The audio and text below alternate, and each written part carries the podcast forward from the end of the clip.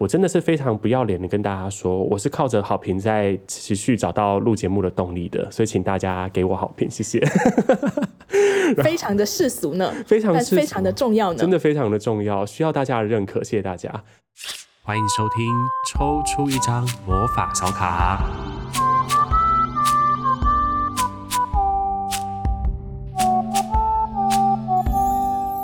Hello，大家好，欢迎收听抽出一张魔法小卡，我是景禄。今天这一集呢，非常特别，因为今天要来录怪力乱神新电心这个单元。只是疫情期间嘛，所以没有办法非常怎么讲，大家尽量不要群聚。所以今天呢，就来尝试了这个节目第一次的远距录音。OK，那今天这个远距录音的主角要邀请到谁？其实前面几天的时候，我也都一直在想说，要找什么样不一样的老师来跟大家讨论一下，想用不同的观点去帮大家消化一下现在内心的焦虑。结果我就把之前怪力乱神心念心的那些老师的名单拉出来看，发现诶，马雅历应该是一个不错的对象。所以我们首发的远距录音呢，就从马雅历老师诗慧开始。诶，欢迎诗慧。Hello，大家好。要不要跟大家打个招呼？嗨，我是石慧。这次远距录音的感觉好奇特哦，是不是很奇特？而且很有趣的是，我们现在就是一边在线上用线上会议的方式，然后在聊天，但同一时间我们又两端来录音，所以等一下。大家听到成果，就是我们双边分别捕捉自己的声音，剪接起来的成果。然后希望结果会很不错啦。但今天要找诗慧一起来，嗯、其实想要讨论是说，从马雅历的观点啊来看，我们现在到底在经历什么？就是我其实觉得命理跟占卜啊，还蛮有意义的一个部分，就是啊、你生命当中经历的每一个片刻，都有它存在的意义。是吧？就是我们一定要经历过这些不同的阶段，我们可能才能够更升华，或者是才能够怎么样啊，学到一些功课。那如果以玛雅历的观点来说，是不是有一些类似像流年啊，或者是类似像啊，不管是啊不同阶段会有一些不同的能量的角度呢？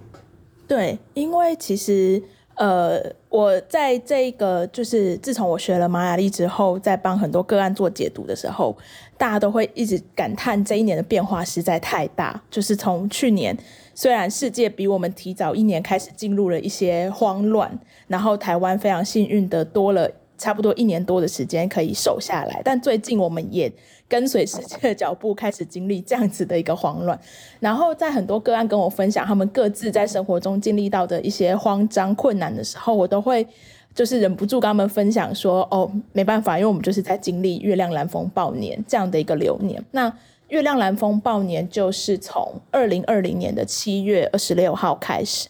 会一直走到二零二一年的七月二十五号，所以我们现在还有一个多月要去。”就是我们正在月亮蓝风暴年的尾巴，要继续去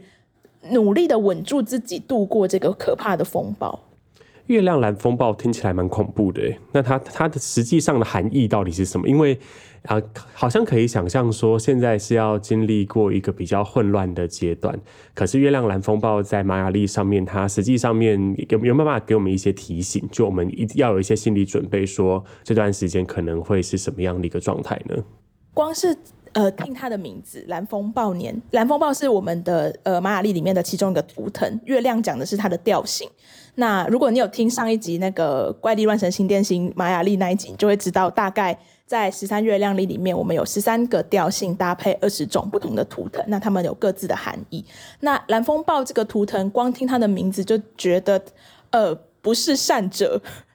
来者不善，就是因为它。这个名字听起来就带有极大的破坏性，而且风暴嘛，我很容易会让我们联想到台风、龙卷风、暴风雪的感觉，所以它本身就是在讲巨大的扰动、改变，而且是你无法预测路径的。这个改变并不是由我们每个人自身去主动发起的改变，而是诶莫名其妙我就被台风尾扫到。我不得不改变，就像去年疫情爆发，相信有非常多朋友取消了机票，取消了出国旅行的行程，取取消了聚餐什么之类的。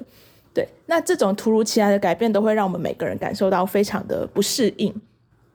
那搭配上它的调性，月亮，月亮在玛雅历里面调性是二，那二它就会给我们一种二元对立两两两者相对性的这种感觉。所以其实二它在十三月亮历里面的意思就是我们要去面对月亮背后的阴暗面，因为月亮是永远都是同一面光亮的照着地球，我们其实没有办法从地球上观测到月亮的背面，所以月亮这个调性，然后数字是二。其实就是在讲，总有一些在我们日常生活中被我们隐藏起来的东西，不管是秘密也好，情绪也好，或者是你一直视而不见的东西，一些陈年的藏污纳垢，都一定要在月亮蓝风暴年这这一年，透过一些扰动，透过一些无法预测的改变，让你重新去，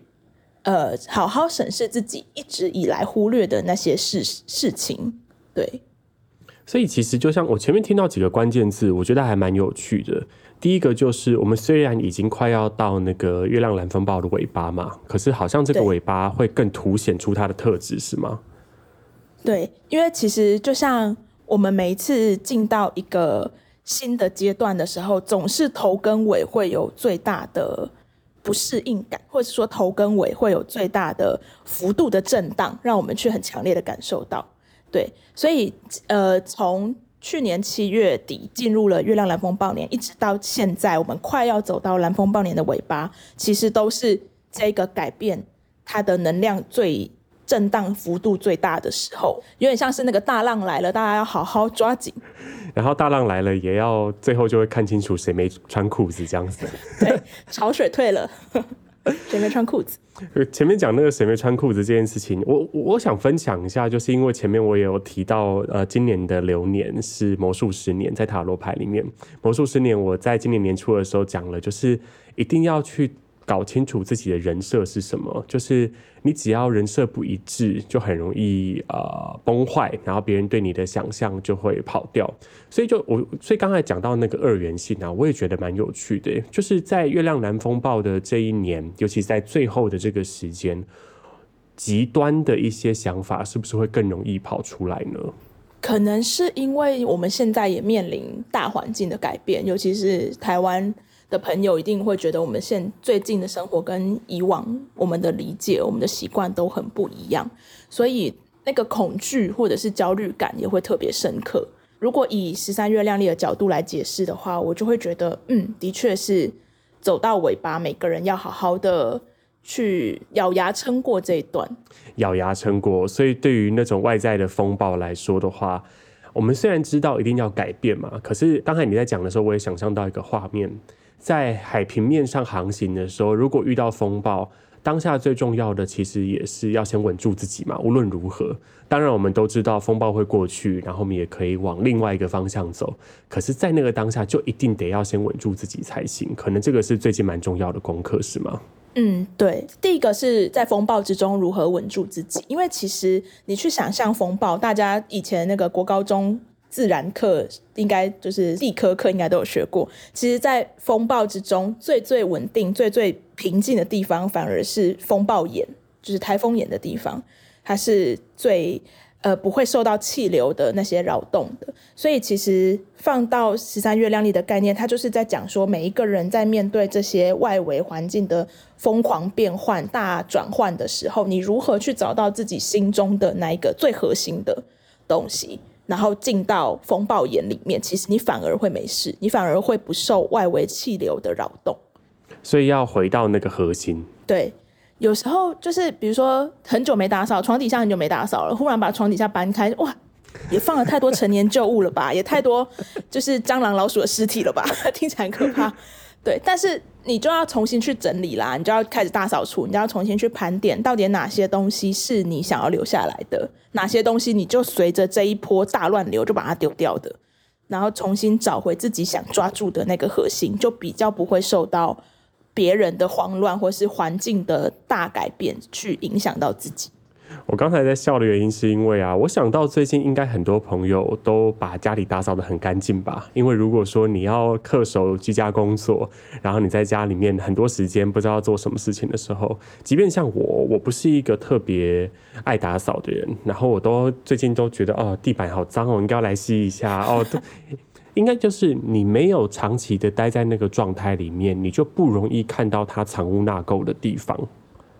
那个外在的风暴有一点像是，于我而言有一点像是这样。现在的世界转换的好好快，或者是他进入了一个新的生活方式，可是也同步的逼迫了我要进入到好看自己藏污纳垢的，或者是这就是我每天生活的地方、生活的空间，我要怎么样让它变得更好，都是在慌乱当中，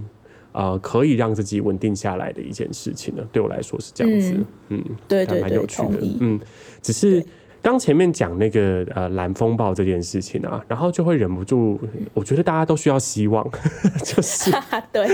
应该是说七月二十五嘛，我刚没听错对不对？七月二十六号还是十五？七月二十六号就是呃十玛雅历十三月亮历这个历法的元旦，所以我们要进入新的一年了。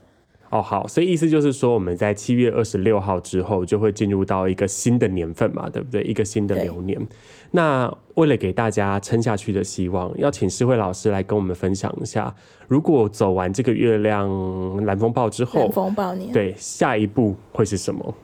好，就是呃，下一个。流年，也就是从今年的七月二十六号走到明年的七月二十五的这个新的流年，叫做电力黄种子年。对，为什么很像神奇宝贝的招数？就是 对，去把皮卡丘电力的黄种子。对啊，就电器加草系的招数。好，请智慧老师解释一下。对，所以电力黄种子，黄种子这个图腾，它在十三月亮历里面，它代表的意思，你听种子，种子也哎，的确很像是风暴过后给我们一个重新。呃，必须去种下东西，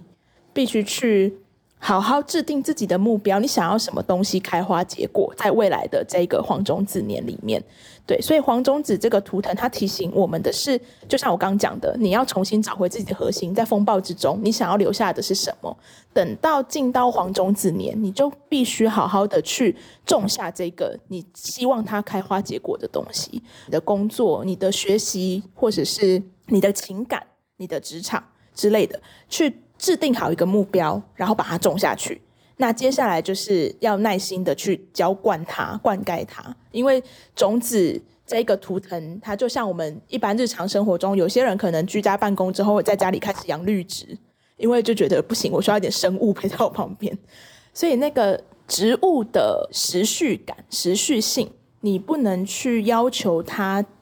快快长大。你必须给他时间，给他日照，给他耐心，然后每天浇水，然后看着他一点一点的茁壮成长。所以黄种子年是一个很适合大家制定好目标之后，耐心的去灌溉，然后耐心的去守护，然后过了这一年之后，就会有开花结果的机会。这样的一年。那那我想问，刚才讲的都是黄种子的部分嘛？那电力我也很好奇，因为前面有讲月亮是某一种看到阴暗面啊，或者是我们必须要面对这个部分。那电力是什么呢？呃，电力的话，它在十三月亮历里面，呃，很有趣的就是说，十三月亮历的每一个调性都有一个名字，像我们呃调性三，它的名字就是电力，然后会再搭配上一个动物。那电力搭配的动物是鹿，就是圣诞老公公的那个。做起那个地儿的那个鹿，对，电力鹿这一个调性，它在讲的是一种服务的性质，然后与人群、与别人、与呃你的伙伴，甚至是陌生人有一个呃互动关系。对，就像我们可能会理解到鹿是群居动物，然后电力这个东西，像我们现代人生活一定都需要电，所以电是拿来服务我们过日子不可或缺的一个。很重要的元素，对，所以电力路这个调性在讲的就是，呃，很适合与人产生互动，在这个互动之中去服务到别人，去提供自己的长才，或是提供自己的一些特质，然后去让事情发挥的更好，做得更好，呃，这样的一个调性。所以，如果是把电力这个调性搭配黄种子这个图腾，我会觉得说。大家其实，在制定目标的时候，在埋下你心中的那颗种子的时候，其实不妨也把你在乎的人考虑进来。你做的一些呃制定的一些小小的心愿、小小的计划，有没有办法让你身边的人跟你一起都生活得更好？然后去跟别人待在一起，也不是说完全就是被别人的意志所绑架，而是说能不能在自己去规划自己的生活的同时。可以跟别人一起前进。嗯，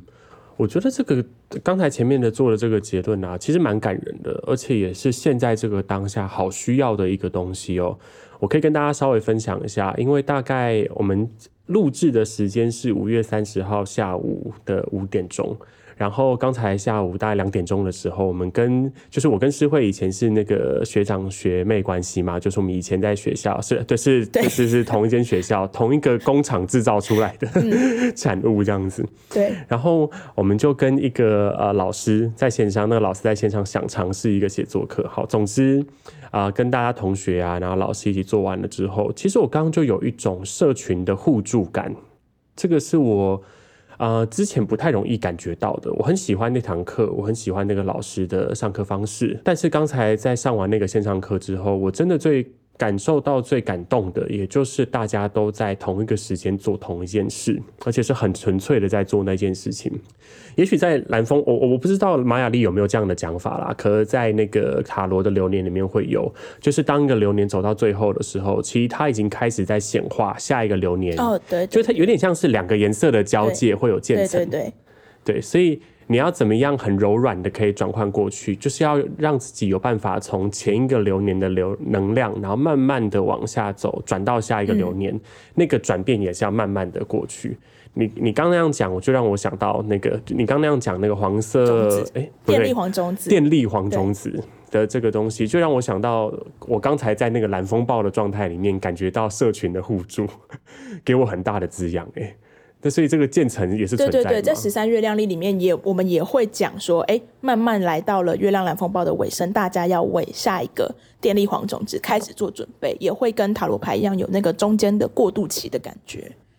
那我们这个时间要做的准备，我试图帮大家整理一下哦，是不是就是在这个蓝风暴的尾声会感觉到震荡很大？可是只要我们稳住那个核心之后，就可以从那个核心来种下一些东西。那用它来种什么呢？不是要唱，好像要唱橄榄树。要唱歌，你要唱梦田了吗？啊，不对，是梦田。我刚刚讲橄榄树。对，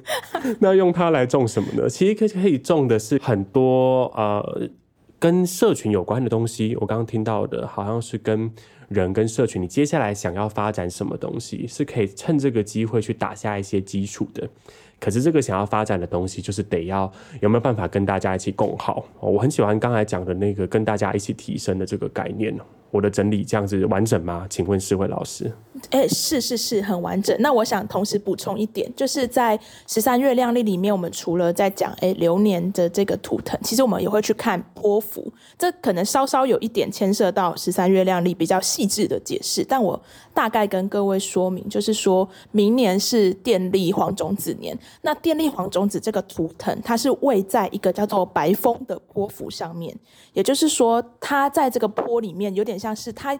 它本身这个黄种子，它在运行的时候，它也会带着白风的能量。那白风在讲的是什么？就像刚刚景路提到的，呃，他在为今年抽塔罗牌的时候讲的那个人设，以及我们刚刚提到的社群，你如何在社群里面去表达你的目标，同时带着你身边的人，你透过你的长才或是能力去服务大家。然后带动身边的人一起提升。那白风这个图腾其实跟这件事情很有相关，因为白风在讲的是沟通这件事。对，当你跟人产生连接，当你想要贡献你的长才，其实沟通是很重要的。你不能让别人觉得，哎，你为什么有点呃，不管是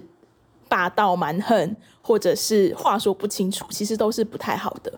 对，那白风这个图腾，它在讲的就是说，去真诚的沟通。去真实的表达你内心的所思所感，那在这样子真诚的沟通交流之中，好好的去厘清，好好的去梳理我们每个人的想法到底是什么，然后共同把事情来做好。那所以电力黄种子这个图腾，它位在白风的波幅上面。那我也会想要提醒大家，在你制定目标以及与人合作、服务他人的时候，也不要忘记沟通是一件很重要的事情。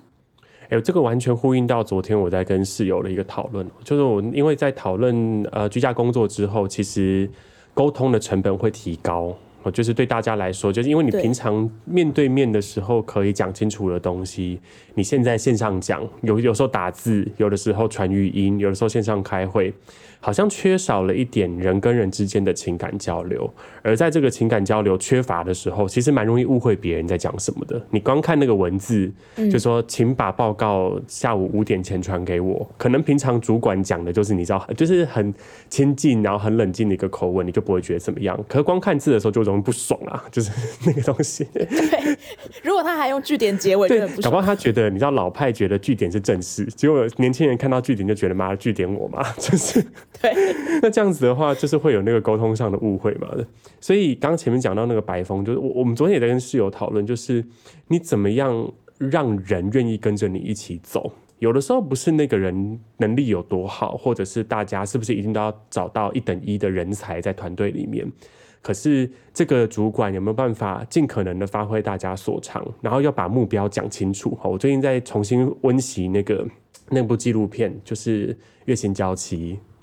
就是好，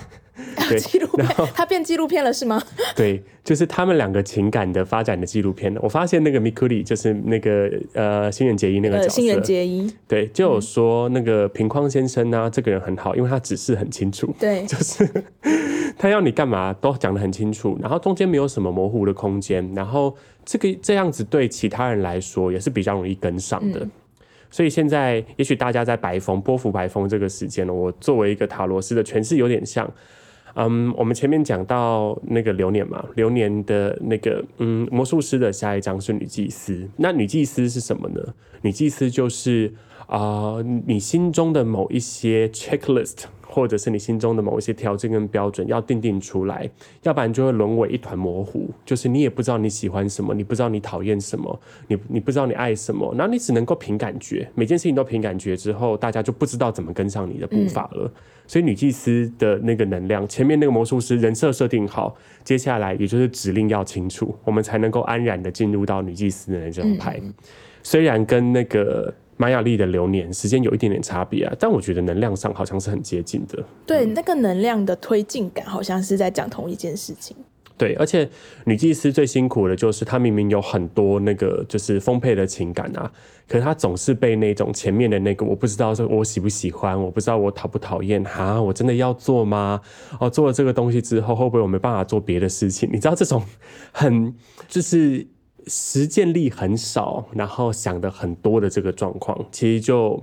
没有办法继续下去。所以建议大家可以多多的尝试那个黄种子的方法，就是管他的就先种嘛。好好的制定目标，对，你就中吧。好，那今天虽然录了一小段时间哦，但是还是觉得，哎，如果大家后续还有什么喜欢的主题，想要听我跟诗慧老师再聊的话，都欢迎持续的在我们的 podcast 下面留言，或者是在脸书哦，最近脸书专业上面，只要有新的集数上线，我也都会贴一篇文，大家可以在下面许愿。因为如果今天这个录音的方式，可以做出品质还 OK 的那个音档的话，相信远端录怪力乱神心电心这件事情就不是梦。我们以后可以常常来聊天。对，指日可待，指日可待。还是我们就没有让那个景路有拖延更新的借口了？我就不能说我约不到人了。他中间真的是给我拖延太久，大家都敲碗。好啦，但反正现在我也闲下来了嘛，所以就有更多时间来录这个东西给大家。但我想问诗慧，今天我们讨论的这个进程嘛，有点像是流年的进程。那还如果还有最后一句话，或者还有什么提醒，你有没有想要再有什么样的内容再分享给大家？在节目结束之前，OK，呃，与其说是提醒大家，不如说是我自己在这居家防疫一两周来有一件特别有感的事情，就是你整天待在家。尤其是一整个礼拜都待在家，你的时间感真的会很错乱。因为我自己平常是一个上班族，在居家防疫之前，所以身为一个上班族，你对于呃礼拜一到礼拜五，然后周末六日两天，你的那个时间在走，你是很感受是很明显的，是很明确的。因为上班族不就是时时刻刻期盼着周末的到来吗？所以当我是一个正常出门上下班的上班族的时候。我的时间感真的会很清晰，可是居家防疫之后，每天醒来都要想一下，等一下今天星期几，然后我今天到底有什么会要开，有什么线上的呃工作要做的这件事情，会让时间感整个混乱掉。对，那所以可能大家同样都面临这个时间感很混乱的这样的一个感受，会一直觉得有一种我已经分不清楚今天今夕是何夕，然后到底我这一天该做什么这样的一个困惑，可能会在大家的生活当中开始慢慢浮现。那在十三月亮丽的观点，其实我会蛮鼓励大家，如果你是对。呃，十三月亮丽有兴趣的朋友，其实你不妨可以上网去看一下今天的流日是什么。在十三月亮丽的系统里面，我们每一天都有一个流日。那这个流日，它就是我刚提到的那不同的调性跟不同的图腾，他们在轮替着。那当你遇到一个新的图腾，比如说今天像我们录制节目的今天是一个叫做蓝手的日子，而且它是呃光谱的蓝手。那蓝手是一个在讲求实践、实做、动手做，就是 just do it 的这样的一个图腾。那光谱这个调性指的是释放，所以今天我觉得冥冥之中跟景路约了今天来录这个 podcast 也算是很有趣，因为就是我们透过我们的实践、我们的行动去释放了我们自己的一些想法，或去释放了我们各自对不同的命理工具所解读到的讯息，然后把它。释放出来，分享给大家。所以我觉得今天蓝手日给了我这样的提醒。那明天又是不同的日子，遇到不同的图腾，我就会再去重新给自己一个小小的想法，是说，哎，今天遇到这个图腾，那我也许今天我适合来做什么日子，就还是会让你过每一天都有一个很不同的记忆点，或是不同的核心可以去抓取，然后让你比较不会觉得啊浑浑噩噩，不知道今天到底。跟昨天有什么差别？跟明天有什么差别？这样子，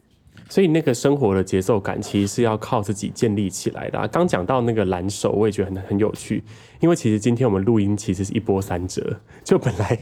下午要录音的时候，然后突然间 礼拜天哦，邻我的邻居莫名其妙在施工，然后突然间就是本来约三点半录音的，然后那个电钻的声音来，就只能往后延延到五点，但就好像。我自己有一种一定要把这个录音给完成的感觉，所以可能背后有一双蓝手在推动着我往前走这样子。对，另外一个我也想跟大家分享啦，就作为一个结尾，就是我最近在，因为刚好在看到有一个 YouTuber 叫超级 Y，哦，对，超级 Y，他在介绍维根斯坦的哲学理论。哦，当然我不是很熟悉维根斯坦哲学理论，我看完之后我也看不太懂，就是我必须坦诚，就是我没有哲学脑这样子。但他在里面讲了维根斯坦引用了歌德写在《浮士德》里面的一句话，叫“太初有为”，就是在一开始的时候是行为带动了一切，就是我们要做，先做，做了之后，后面的语言、后面的思想、后面的概念都会跟着跑出来。所以回应前面讲到的这个黄种子啦，就是我们在蓝风暴里面先找到自己核心之后，不管接下来要做什么，就先做再说。OK，就是那个作为本身会带来非常多的改变，而且会让我们更有那种节奏感。就我自己的感受是这样子。好，那今天这一集节目就到这边喽。这个线上的录音，我自己也很期待待会剪接出来的成果。那如果大家喜欢今天这一集的节目，我希望我的音档都 OK。哦，对，我真的是非常紧张，这种双边要录的，我都是一直在盯那个音档有没有继续录下去。但是如果说待会 OK 的话，好，那我们就会把这个节目呈现给大家，也希望大家喜欢这样子的讨论方式。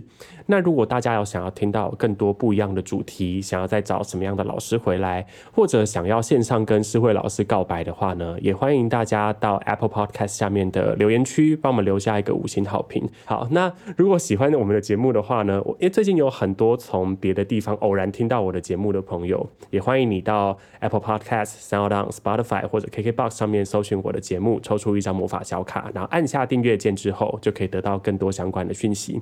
那如果想要了解更多跟塔罗牌有关的知识或者是课程的话呢，也欢迎到脸书上面搜寻我的粉丝专业，叫做锦路聊塔罗。好，那今天这一集节目就到这边喽，祝大家都可以找脱离蓝风暴，找到黄种子的力量。大家拜拜啦，下集再见，拜拜。